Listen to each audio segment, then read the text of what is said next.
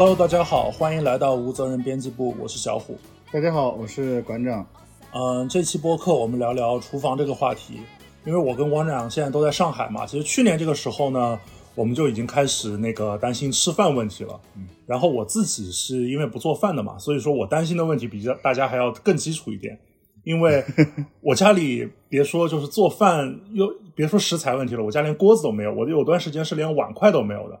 后来我也是就是在嗯，就是上海封控前，赶紧给自己买了一套餐具，买了个锅子，然后后面就买了全套的厨房用品啊，各种还后来还搞了个空气炸锅。然后呢，我就发现，嗯，这些东西呢，我有的东西用的特别多，比方说空气炸锅，几乎天天都要用。但是有的餐具呢，其实我用特别少，比方说，呃，什么炒菜锅啊这些东西。说白了，你就是不做饭嘛。对，就是买了基本用不上。所以说我我今天就我们因为馆长自己是经常做饭，所以我今天就跟馆长聊聊这个关于厨具的这个问题。你自己是有没有一些呃买了一些厨具，然后发现我完全不用，后来就吃灰的那样子的东西？有的，其实，呃，其实我认为啊，大部分厨具它。都是好用的，就是我我没有买过什么，就是我买来这个厨具，我会认为说，呃，这个东西特别特别难用，很少很少。就我认为大部分是有用的。你比如啊，就是我但是会吃灰的东西啊，你比如像那个呃电压力锅，嗯，我很早就买了。然后当时我认为那个电压力锅就是啊，我会经常炖菜嘛，比如炖呃牛腩，还有炖那个红烧肉，嗯。后来为什么不用了呢？就是会很懒，就觉得我我我能用铁锅解决，嗯，我就不想再去用电压力锅，因为你最后的结果是你还需要洗一个洗多洗多洗个锅子，所以所以我后来就是呃会买一珐琅锅的原因，是因为我炖完我直接可以就是呃端到桌子上面我就我就吃了，省一个洗碗的时间。对，因为电压力锅它的好处在于呃能快速的就是把一个东西给。炖炖烂嘛，但我后来发现，呃，做菜这个时间你花不了多久。你你打比方说，就是它在炖的时候，呃，可能我用那个普通的锅炖，可能要炖一个小时，嗯，用那个电压力锅可能要炖二十分钟。但反正对我来讲都是等，嗯，我又不是在外面去餐馆吃饭，我我很饿，我马上要吃，对吧？因为等的这个过程里面的话，我可以干其他事情，我看看看下电视，呃，工作一下，看下资料，对吧？我根本不需要去那个。所以后来后来那个电压力锅这个东西吧，就就完全的就是吃灰了，就几乎就没有再用过。嗯，而且我觉得电压力锅这个东西可能，呃，家里多几口人会会好用一点。然后另外一个其实也是这个原因，另外一个是摩飞的那个多功能网红锅啊，就那个长方形的那个。对对对，我我很早就买了。买了以后呢，当时买这个是因为呃有朋友要来我家，我当时就想吃那个烤肉嘛，就大家都那一次吃的还是挺过瘾的，就是当一个烤盘用是吧？对，它它其实就主要是当烤盘用，差不多当时花了就是买了六百多块钱的肉吧，嗯，然后就好几个人吃的啊，特别特别爽。但我后来就发现，这个东西你一个人用是非常非常不划算的。对，首先你一个人不可能吃烤肉，正常情况下，因为。因为因为你你烤肉你吃就是要吃那个品种多，对，你一个人你吃不完，而且很贵，对，烤烤肉肉是不便宜的嘛，嗯，你你你比如我我今天买了那个五花肉就已经很贵了，然后这个时候我再买一点什么牛肉，再买几个鸡翅，哇，这有点太一个人一个人得吃好几顿，对啊，一个人，而且就是从价格来讲的话，这一餐至少就。一两百块钱，一点一一点都不算多嘛，对吧？所以，所以我后来就觉得这个这个这个锅实在是对我来讲没用，我就把它给卖了。就是所以说，其实很多时候在家里，呃，要招待客人，其实对很多人来说是一个伪需求，或者说一个非常小众。我认为这是一个超级大的伪需求，就是，嗯，就据我自己看啊，嗯，就是大部分人现在不会在家庭聚会，嗯，对吧？就是。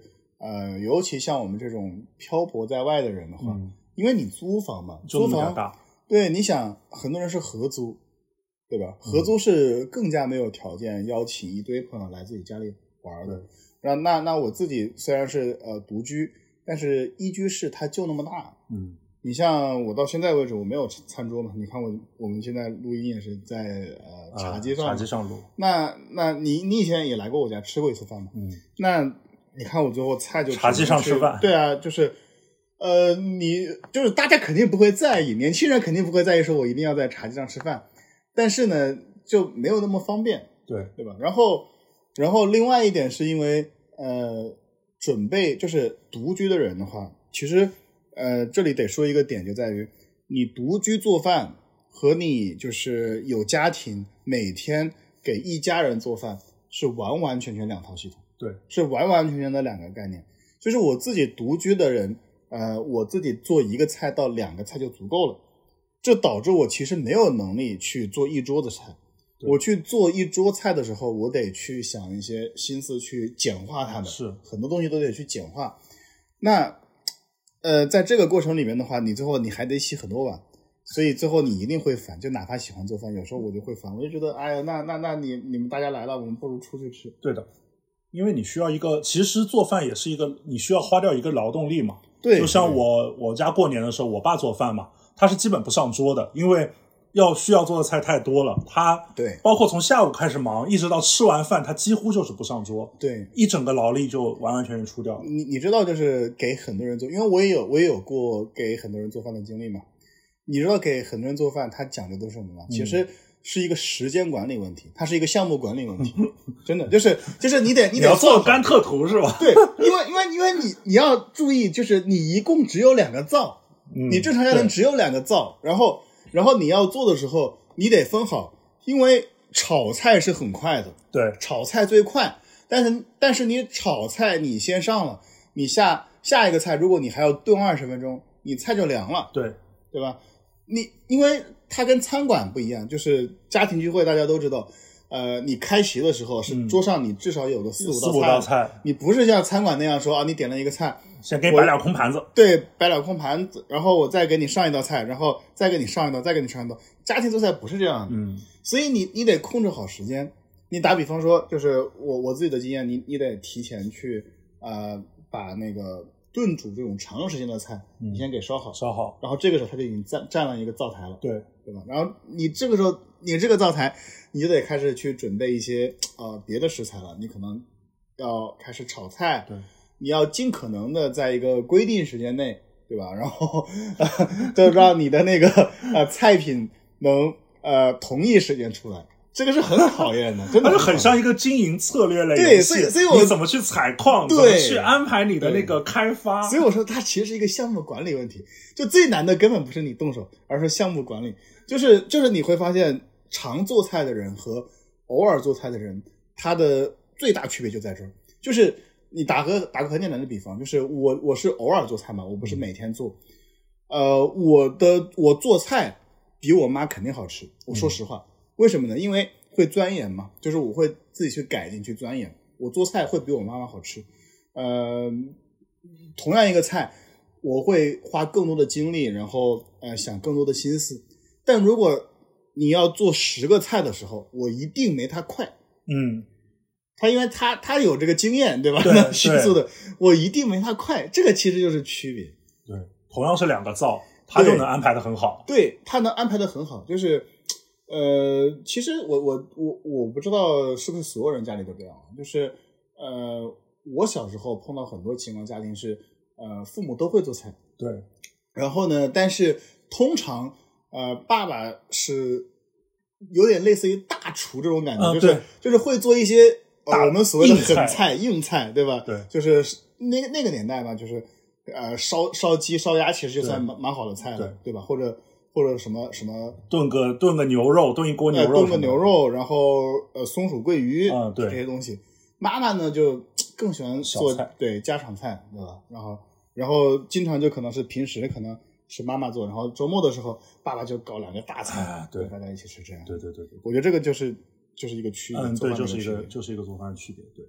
所以说你刚刚说到那个呃多功能锅嘛，就是你现在现在现在现在网上其实流行很多那种网红小家电嘛，你自己用过大概什么？呃，你像多功能锅我用过，嗯嗯，早餐机我用过，呃，空气炸锅我我也用，然后包括那个。呃布鲁诺的那个那个小的那个烤箱，网红小烤箱我也用过。就好像大部分网红的那个珐琅锅，对吧？嗯我也用过，应该应该大部分我都用过。嗯，你觉得哪些就是嗯你自己觉得还算比较好用？我觉得空气炸锅是必然好用的。嗯空气炸锅这个东西，就之前我们文章也写过嘛，嗯就是呃，厨房的三个王者嘛，最早的电饭煲，然后到后来第二代是微波炉，第三代我认为就是空气炸锅，因为因为其实这个东西在于就是呃，大部分人是不会花那么那么多的心思在在做饭这件事情上的，嗯所有人都喜欢吃，对吧？但但未必喜欢，未必喜欢做。那那在这个情况下的话，就是呃，我觉得空气炸锅它提供了一个呃最简便的方式，就只要是你把一个半成品拿过来，嗯你不可能用微波炉的，以前都是用微波炉，但微波炉它是有天然的缺陷的。那你去使用那个空气炸锅，它瞬间能把这个食物变熟。对，那你这个时候你你很自然就是会会去使用它的，因为我的感觉是空空气炸锅它多少还在一点有一点烹饪感在里面，但是微波炉真的就是纯加热。呃，我觉得看你得怎么想，就是我认为两者其实是一样的。为什么呢？理论上来说，呃，电饭煲啊、微波炉还有空气炸锅是都是能做菜的。嗯就是你去买一个空气炸锅的时候呢，你像我自己买的飞利浦的嘛，因为我当时听说飞利浦是做的最好的，然后买了以后呢，他还会赠送你一本就是空气炸锅食谱。嗯，对，都有。但你要记得，你买微波炉它也会哦，微波炉快手菜是吧？，对，因为因为微波炉和和那个空气炸锅是很像的。微波炉刚出来的时候也是声称能做很多饭的，很做很多菜的。嗯很多人也是拿微波炉去去去去做很多菜的。有有一段时间，我记得我们家呃微波炉还当电饭煲用。哦以前有那种塑料的那种那种那个饭盒，然后你加水哦，然后它就自己蒸是吧？对它它其实就是加热嘛。对，就是结果大家都是都一样的，结果就是大家要把这个食物加热熟而已。嗯就是电饭呃那个那个有有段时间我们家里就是用那个呃微波炉去去蒸饭的，就没有用电饭煲，因为东西是一样的。对，所以所以所以其实你可以看到，呃，很多人认为自己买了空气炸锅以后会烹饪呐、怎么样的，实际上不会的，就大家还是加热嘛，对吧？对，就是我没有见过几个把把熟的东西做成热的东西。对，就是就是就是因为你你用空气炸锅做的那些食品，就是没有必要。对，你直接买半成品是一样的。是，但是它它解决一个问题就是炸嘛。对它解决的问题，我认为它解决最大的问题就是炸，就是呃，因为所有人都喜欢吃炸的东西，但是你像我自己做饭的话，我我虽然也会做那种呃炸鸡翅啊，嗯或者说小酥肉这种东西，但我自己也是在家很讨厌去油炸的。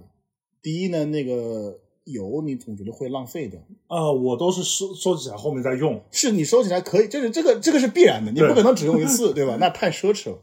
但是问题就出在，呃，你得还专门找一个容器去去去使用它，对吧？然后再者的话呢，就是呃，你总觉得会把那个灶台搞得很油腻啊嗯清理很麻烦对，很麻烦。所以大部分人在家就是能不炸就不炸，而且而且我我我我自己炸过东西，我很害怕。那倒不会没有什么好我看我我我就是就是会被油溅到嘛，因为我炸的是那个肯德基那个半成品的那个、嗯呃鸡架，然后那个炸的时候真的很吓人。其实，其实这是很多一开始做饭的人的误区。油炸其实是最安全的，啊，油炸是最安全的。油炸它不会有那么多的那个呃，因为因为你第一次炸的时候，它不是呃最高温的油，因为普遍油炸的话会炸两道嘛。你第一遍炸的时候的话，你虽然有一点水分，但是它其实呃不是一个最高的温度，所以你可以看，其实在外面就是很多油炸的东西，大家应该也能看到，没有说油由那个油星子给溅出来的。最难的其实是炒，就是包括做饭里面的话，我觉得不管是油炸还是红烧啊，还是炖菜啊，都很简单。我觉得最难的就是就是爆炒，它对你的那个速度啊和对和那个调味，呃，讲究是是非常非常苛刻的嗯，而且尤其是它是会会很容易的去溅出油来，并且的话，经常会把那个火给烧起来。就是厨房里的高强度无氧运动。对对对，我之我我之前就是那个颠勺的时候，有好几次，就是我我我有一段时间很喜欢把那个火给，就是让那个让那个火给翻起来对翻起来。结果有一次那个翻 翻翻车了，对吧？翻车了，就突然那个那个。就是锅着火了，你知道吗？就是 哇，就整个着起来了，就把那个火烧的老高。然后我就哎呀，我就赶紧把那个盖子一盖。但是你想啊，就是我因为我自己不怕，是因为我、我是知道这个情况的。但一般可能就是新手，锅子一丢跑了。对，就他可能就是就傻了，对吧？就可能就傻了，这个是很有可能的。对，所以说空气炸锅其实其实它它它是解决了这样一个问题，但是很多人会会很怕油嘛，他其实怕做饭。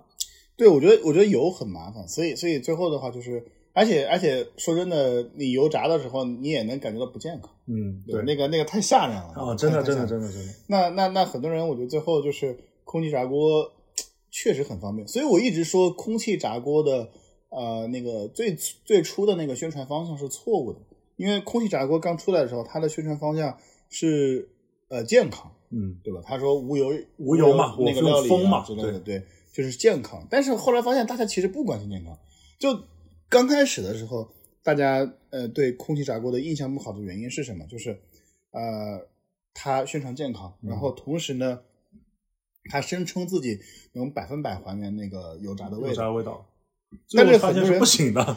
对，很多人买回来以后，它不用油炸的话，你打比方说像鸡翅这个东西，嗯。如果你用空气炸锅，你是永远不能起鳞的。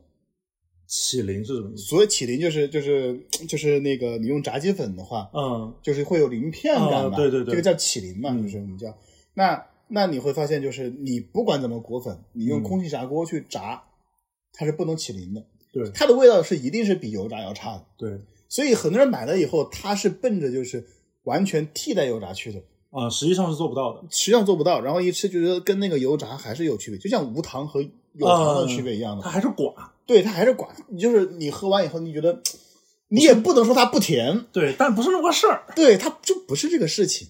然后，然后最后的结果就是大家觉得啊，这是个智商税的产品。嗯但是后来大家就发现，其实你把需求降低的时候，嗯你而且它在有些菜方面，你比如说薯条这个东西，嗯它能完美的复刻的很好。嗯然后比如说你把它当小烤箱用的时候，你去做个蛋挞，嗯，对对吧？也是非常非常好的一个热个面包啥的。对，就是你要把它想象成做鸡翅，嗯，呃，做炸鸡，我觉得这个就呃不用想。对。但是就是你会发现，如果你真的把它放到加热这个层面来说的话，它比它比跟但是但它跟微波炉其实区别又不会太大，呃，就你都你就还是把它当微波炉用。其实它就是的，对就是的，就是就是呃，我我认为啊、厨房的核心啊，就是这几代的核心，它的关键在于它能做很多事情，嗯它能很方便的，它首先它很傻瓜，其次它能做很多事情。你想微波炉当年刚出来的时候为什么好用啊？孩子都能用。对按个钮嘛。微微波炉当时出现的时候，它有一个很重要的呃一个功能，是因为呃大家要热剩饭。嗯，对。就以前的话，就是热剩饭的话是要回锅的，因为因为因为其实呃家庭吃饭就是那个年代就是很多时候中午做很多饭，对，然后把饭剩剩下来，把那个菜和饭烩一烩嘛。晚饭就是其实就是就是中午的剩饭嘛。你甚北至人特别喜欢吃那个遮罗，就是那个烩饭嘛。听着像韩国人一样，就是就是就是剩你菜嘛对，就是你看那个那个呃，有的人还是还有隔夜的嘛，就是你、嗯你吃不完，不像现在很多人都对对脱了，那个那个时候就是会剩下来。那你剩下来，你必须有个东西去加热，你以前只能去锅里面加热。嗯我觉得所谓的烩饭这种东西，其实也是偷懒，嗯，你不想一个菜一个菜的加热，对吧？对。你想，就是我一个菜我加热了，那我还要个配个饭。然后，然后，然后加热完以后，然后我我我要洗锅，然后再加热另一个菜，这样才不串味嘛。对，那我这个时候你微波炉咔咔咔两三分钟就搞定了。对，其实微波炉最早发明出来，其实就是为了帮美国的家庭主妇节省很多时间嘛。嗯，所以北美国人有很多那种微波，就是那种微波炉菜，其实就是他们他们是真的就是家庭主妇为了节约时间用这个东西。对对，你看，但是你看中国不可能用微波炉做菜的，嗯，对，太复杂了。我觉得不是太复杂，是太没有灵魂了。就是就是我们是吃炒菜的，嗯，就是微波炉能热啥你？能做什么菜呢？对吧？就是就是就是搞什么鸡翅，但是我觉得，呃，你在国内，你只要不能代替炒菜的话，它就做不到，就是以前宜家它出过一个，就是那个就是一张纸，嗯然后上面画了很多个方块，告诉你这个方块里头放点什么东西，那个方块里放点东西，然后一包一加放到微波炉里还是什么东西，一加热你就一道快手菜，然后他就卖这个东西，就是又又是一个又是一个料理的一个包，又是一个食谱这样的一个东西。我我我我我我就在家的话，就是呃，很少会去做这样的快手快手菜，没有灵魂。对，确实没有 灵，魂没有灵魂。OK，那那你那你用的那个早早餐机是什么样的早餐机？早餐机就是我用过那种三明治的嘛，就是一压啊，嘛一压的那种。然后然后后来发现那个东西没有意义，就是、嗯就是我用锅也能用，啊，对，就是就是我后来就思考这个问题，你压它其实无非就是第一让它变熟嘛，嗯，第二的话就是封个边。封个边。但是后来发现我为什么要封边呢？对啊，三明治为什么要封边？这个是个很奇怪的问题。对吧？就是就是我后来就意识到这个问题，我为什么要封边？没有没有意义。嗯而且而且如果就是以前我还想过买那个面包机嘛，嗯，后来发现就是也不用。其实你锅烧热的话，呃，你把那个面包烫一下烫一下就好了。稍微烫一下。就是其实其实我做饭做到后面就是一个很简单的一个道理，就是呃，你相反的不想去买一个单一功能的东西，除非它特别特别好。嗯就是你更希望的是，呃，一个东西它能解决所有问题。所以为什么我我我我之前好几个锅，但我现在用的最多的还是中式炒锅，就一一一口锅打啊，一口锅打天下。对吧？一口锅打天下，就是尽量的能用这口锅解决就用它解决，对不用去其他的。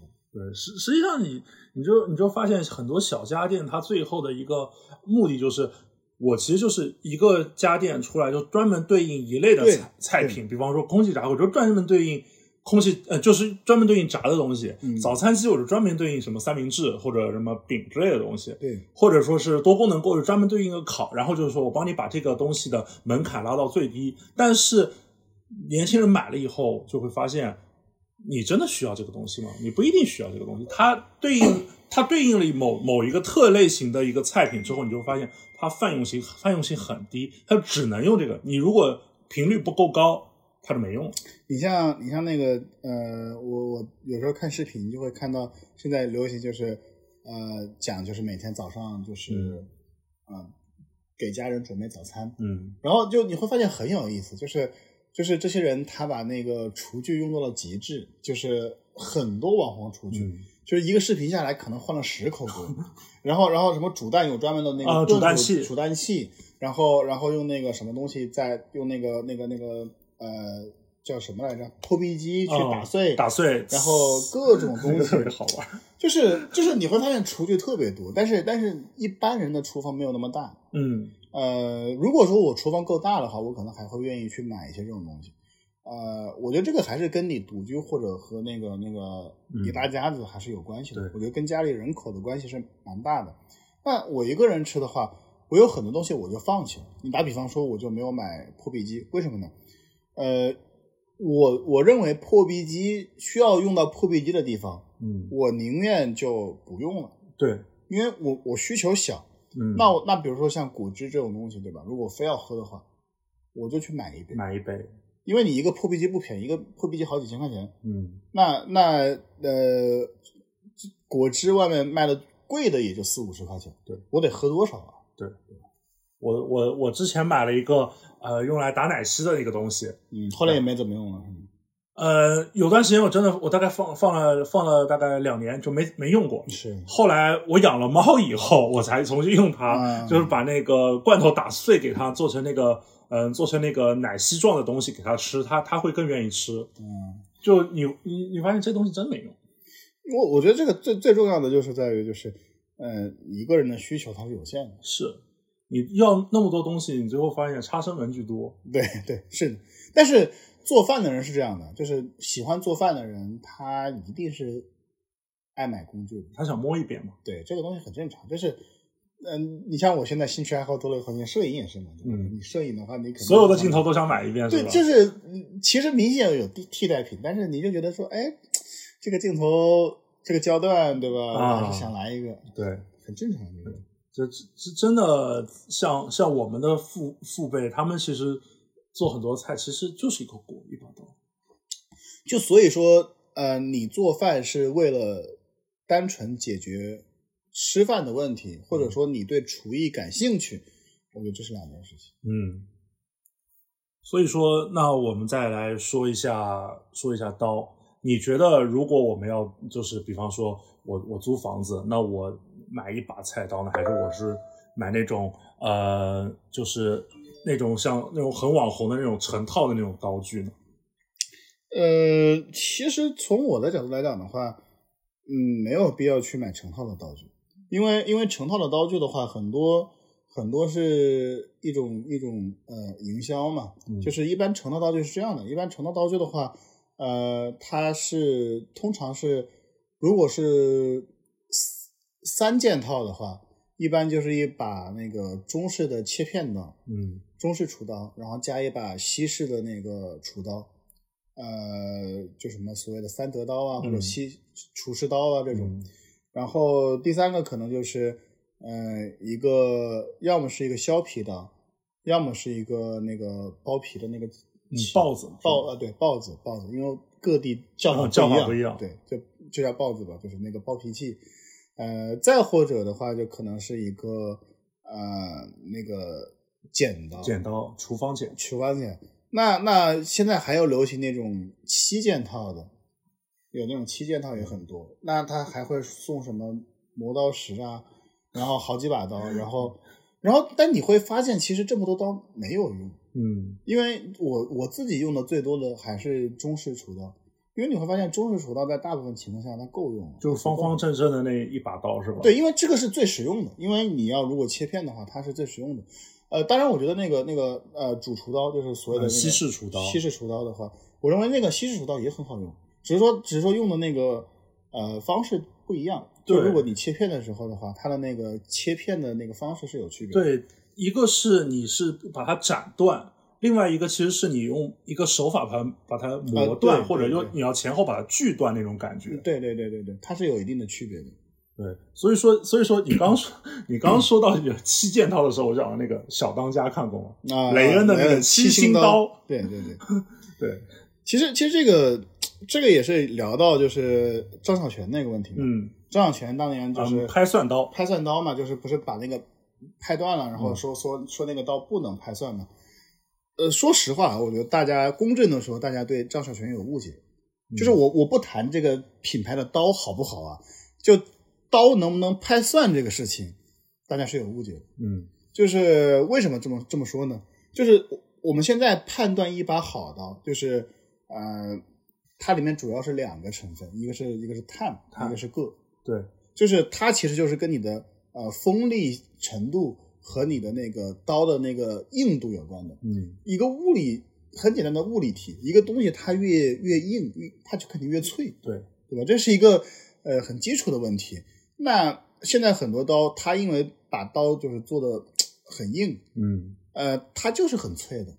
你去，因为老式的那种那种那种刀的话，它是铁刀，对很多时候它当然不存在这个问题。嗯那你现在是合金刀嘛，对吧？嗯，不锈钢刀嘛，对吧？那你一这样一拍，它那个受力是很像的，它对，然后它它就是一定会断的。所以你会发现，就是呃，卖中式厨刀的时候，大家如果去网上买刀的时候，一定会注意一下，它分两种，嗯一种是切片刀，嗯切片刀是不能斩骨的。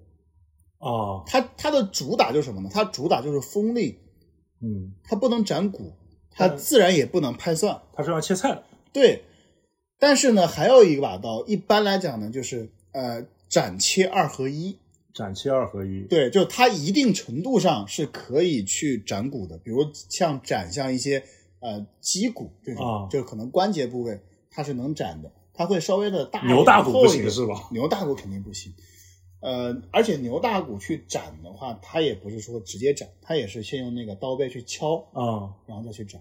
然后呃，这种呢，它一般来讲也可以去拍蒜，它呢它就不会是那么的呃脆。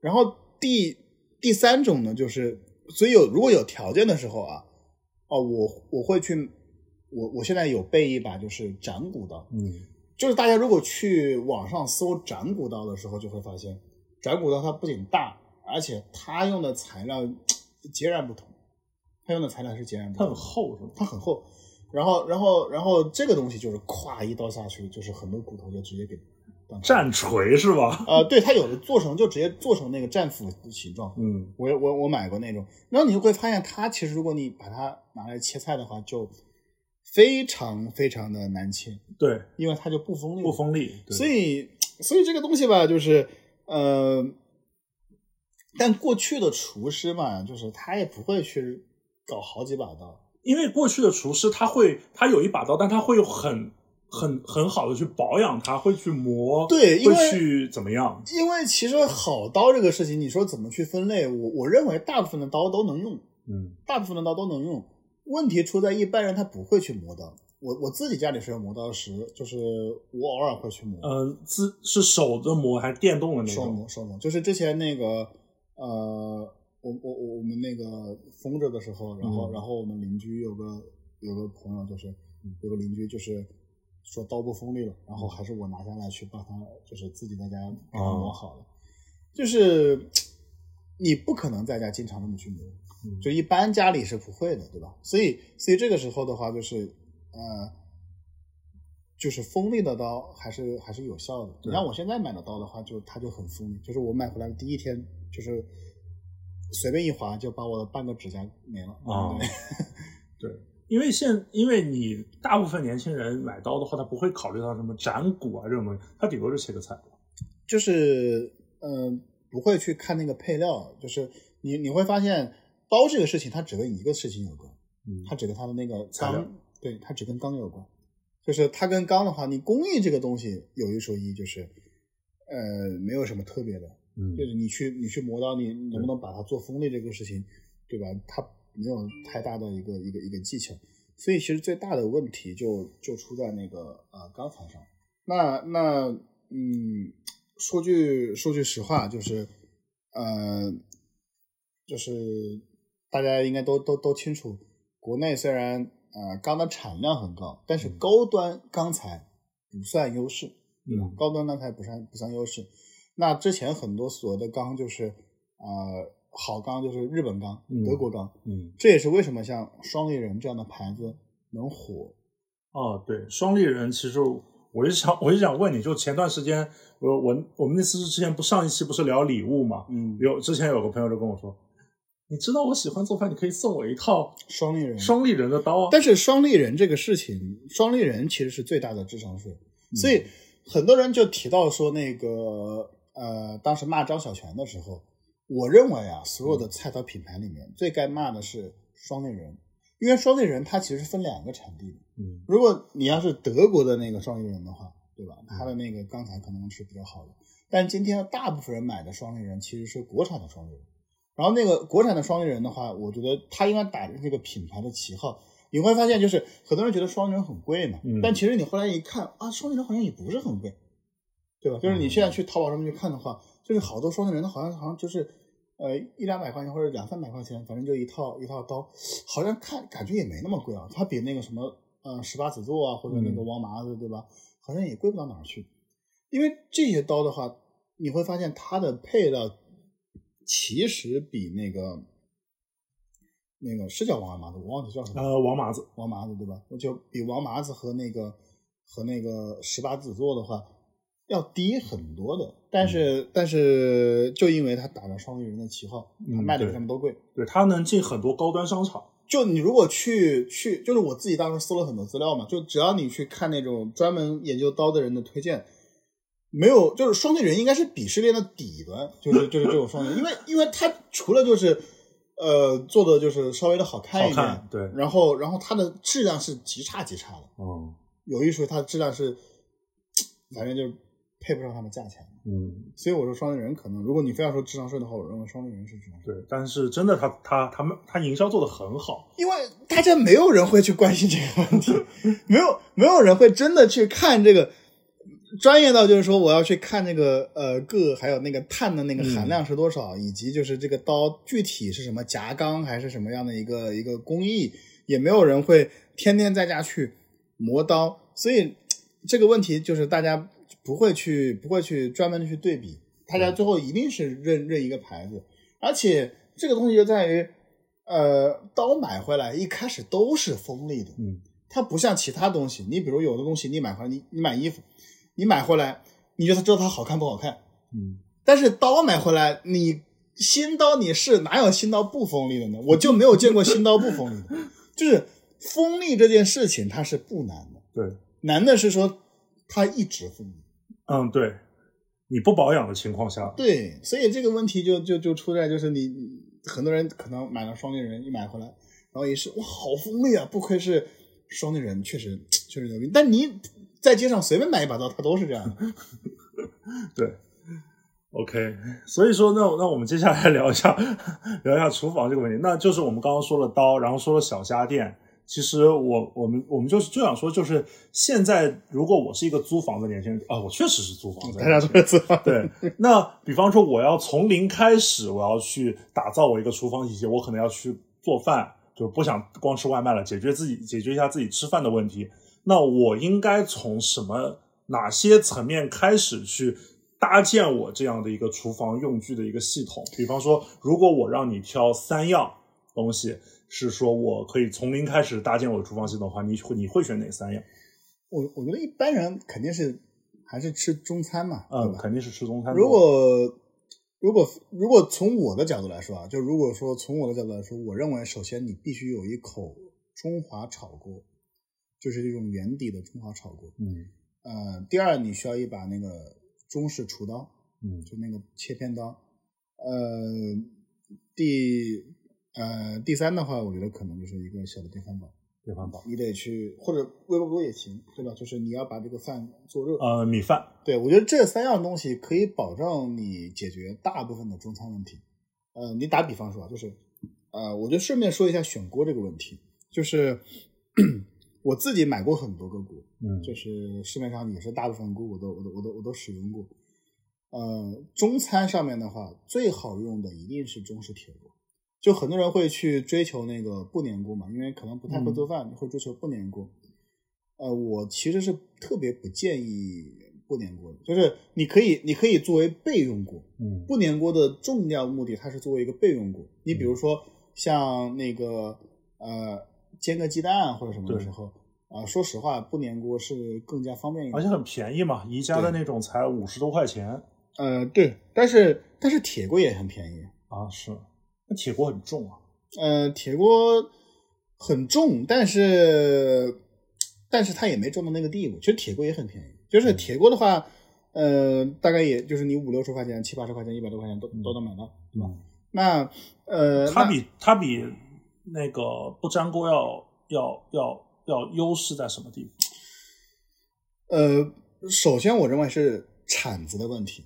铲子的问题。不粘锅你不能用铁铲啊，不能用铁铲，对对，就是你只能用那个硅胶铲嘛。对，就是但是你铲子的话，你硅胶硅胶铲是显然没有铁铲好用的，你尤其翻锅的时候。我用木头的，呃，木头的也没它好用嘛。对。然后第二是因为那个。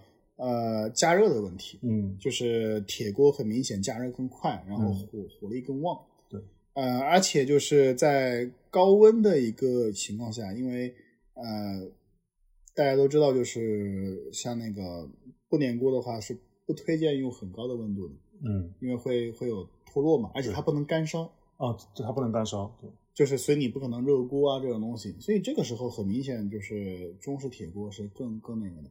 就是很多人很多人那个不用铁锅，是因为觉得铁锅很粘嘛。嗯，其实铁锅不粘。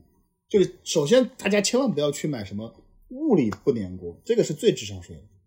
嗯，就是什么像蜂巢形状的那种什么所谓的物理不粘，就大家记住，就是一个一个厨具的话，它不可能做到面面俱到，啊、没有六边形，对吧？没有六边形，就是你你又跟铁锅一样的性质又不粘是不可能的。对，铁锅多多少少是有一点粘的，但这个粘的话，呃，你用长了你就能感受到，这个粘其实根本不影响你做菜，它完全不影响。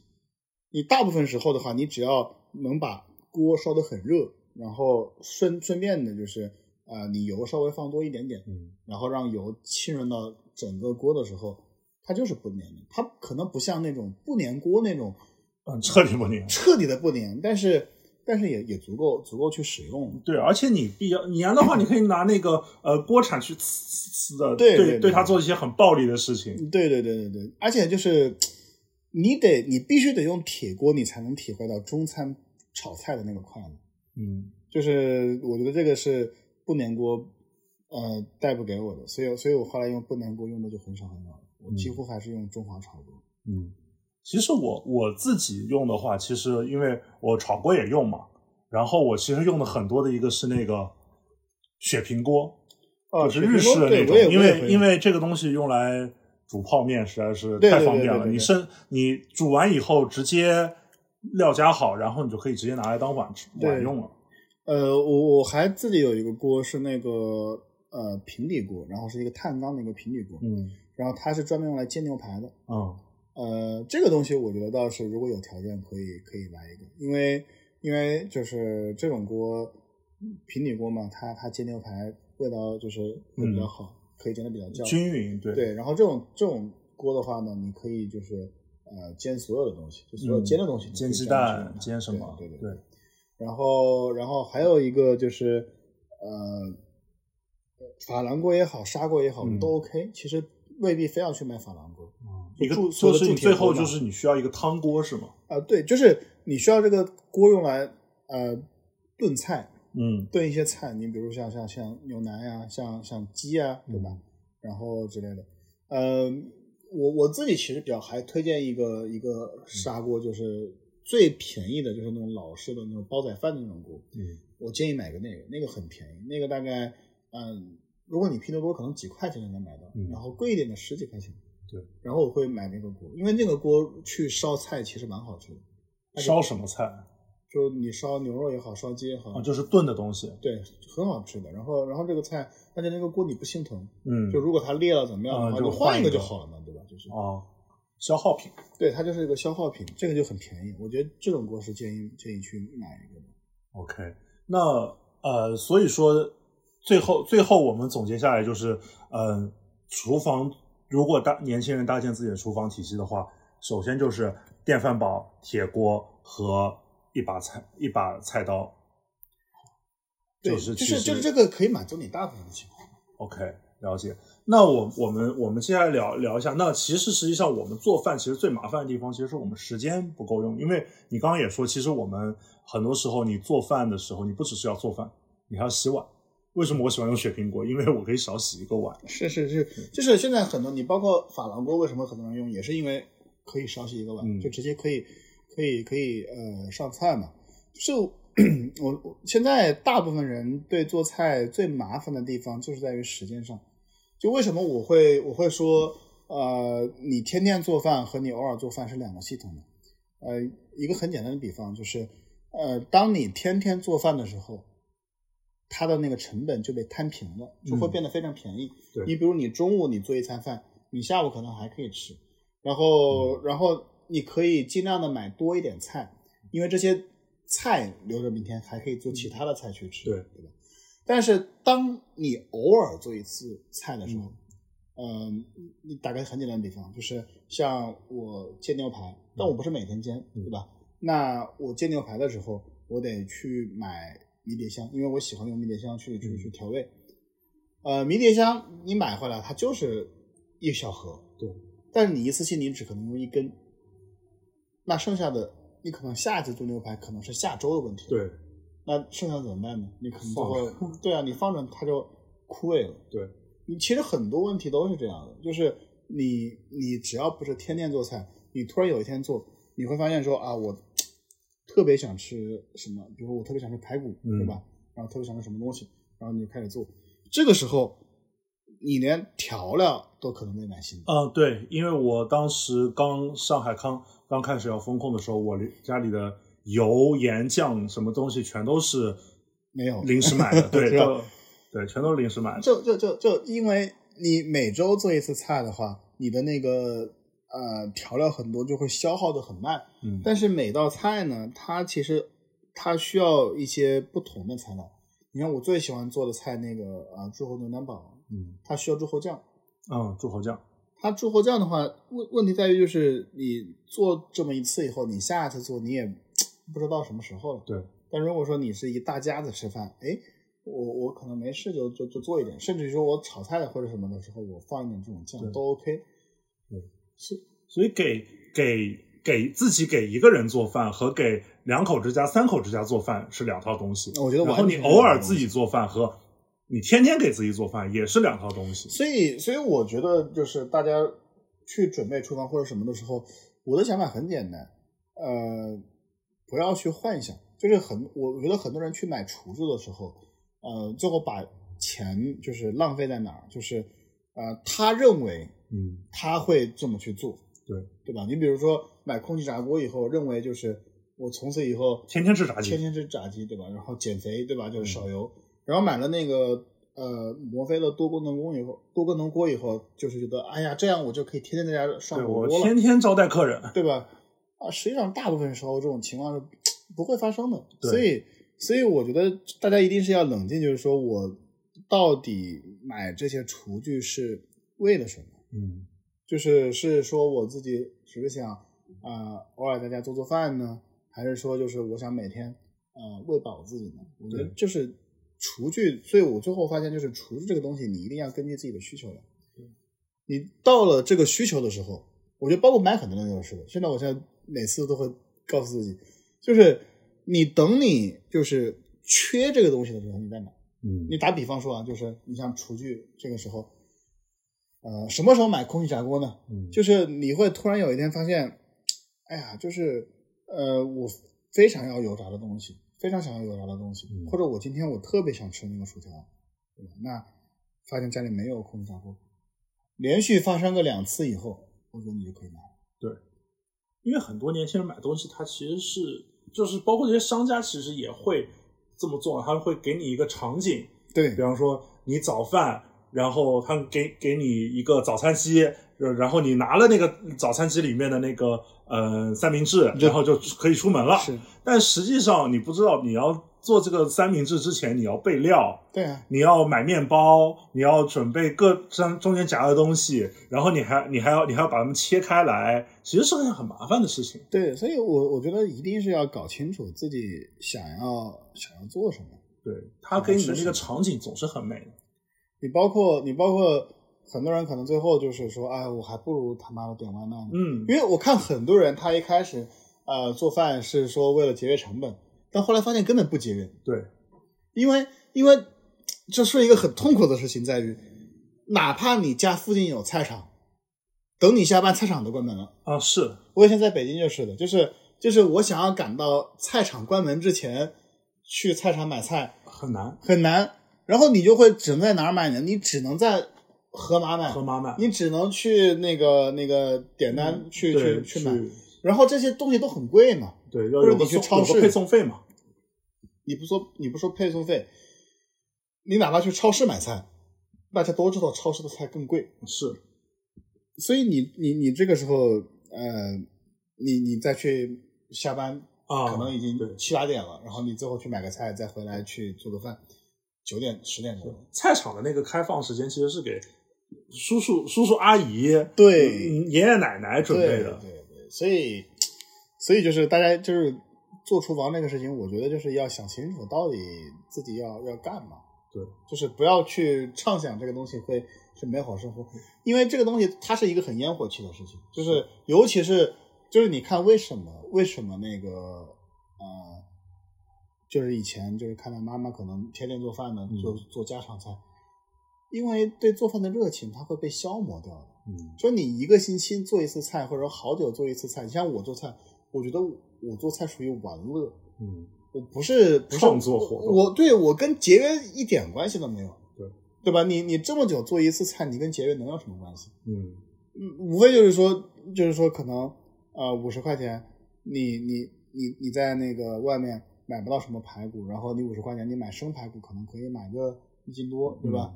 你无非就是这么点这么点区别。对。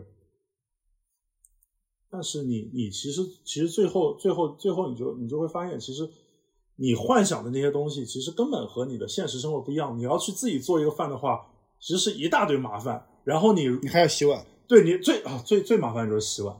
最最后我基本上每就是如果我要东西的话，我会留一大堆锅子，然后一起洗一起洗。是我也是那样的，我也是那样，就是就是你会就做饭一时爽嘛。对，然后洗的时候你觉得哇太痛苦了，然后告诉自己再也不想，再也不想了。对我自己做个饭、洗吃饭、洗碗，半个上午没了。对，所以我我你像我自己有时候去呃研究做饭的时候，我我能去研究是因为我对这个东西就是感兴趣嘛，我不是说为了喂饱自己，所以我会经常做不一样的菜，我不会说呃全部去做那个呃叫什么来着，就是呃。比如说我做过一次牛腩，对吧？我下次就一一定不做牛腩，我不会一直做这些菜的，我一定会要找到新的菜，觉得哎这个东西好好玩。但是你要看到新的菜的时候，新的菜经常会呃配一些新的配料，配一些甚至补你的库存。对，然后它可能还会配一些新的厨具都有。对你比如我之前做那个西班牙海鲜饭，嗯，那你就忍不住去，你想做正宗，你就忍不住去再去买一个那个西班牙海鲜饭的那个锅。哦，它还有专门的锅，它有那种铁的那种，一种是那个铁的那个锅，另外一种是那个呃，也可以做吧，就是那个珐琅锅的那个，嗯，圆盘子吧，对对吧？这种就是后来我也买了一个，就是圆盘子吧，对。所以说，就是说最后就是就是说，不要真的不要活在自己的想象里面。我觉得油盐就是就是一日三餐这种生活的一些东西，一定真的是。不要活在自己想象里面，包括租房这件事情。其实我发现很多的人，他就会呃，很多的那种，比方说给你租房那些做那种租房呃的那种生意的那种中介，他会告诉你，你在这个房子里以后可以干嘛，可以干嘛。你是有一个有朋友来了可以一起玩的空间，然后你可以一个人在里面做很多事情。最后你会发现，它就是一个睡觉的地方。如果你想把这个这个空间做出一定的扩展，你不想不希望它只做一个睡觉的地方的话。你要你会发现你要付出的成本其实大很多的，他最后就是在给你塑造一个你的一个幻想中的生活方式，然后卖给你。所以，所以我觉得就是租房这个事情，呃，我们以后可以专门去聊一期。我觉得租房这个事情，就是你一定要牢记这个房子它不是你的，它不是你的房子，所以所以没有必要去增添太多的东西。嗯，我觉得包括就是厨房也是这样，就是。呃，简单一点就好。嗯，对。所以说，因为因为我我我之前看到一个观念，就是说，其实你一个年轻人辛辛苦苦读了书，跑来大城市租了一个房子住，你要牢记你是过来是来赚钱的。而 且而且，我觉得现在就是最重要的事情是是是，你在国内你你吃东西也方便，就是你没有必要说完全完全自己去做嘛。嗯，对。如果你对这个事情感兴趣，就是你喜欢做饭。我们倒可以去增添一些厨具，不然的话，我觉得呃还是有挺多能比你自己做饭更更优惠的选择。对，就是还是想清楚你要什么，你是要呃极致的节省你的时间和金钱的成本，还是说我就是希望我的生活过得丰富一点，我有一些自己想吃的东西，或者想自己下下厨做一做，想试试试试手的东西。我觉得这些东西就是你还是想人还是想清楚自己。要做什么？因为很多时候你会发现，到了真的要做的时候，完全不是那么回事儿。对，OK，那这期播客我们就聊到这里，行，各位再见，拜拜拜拜。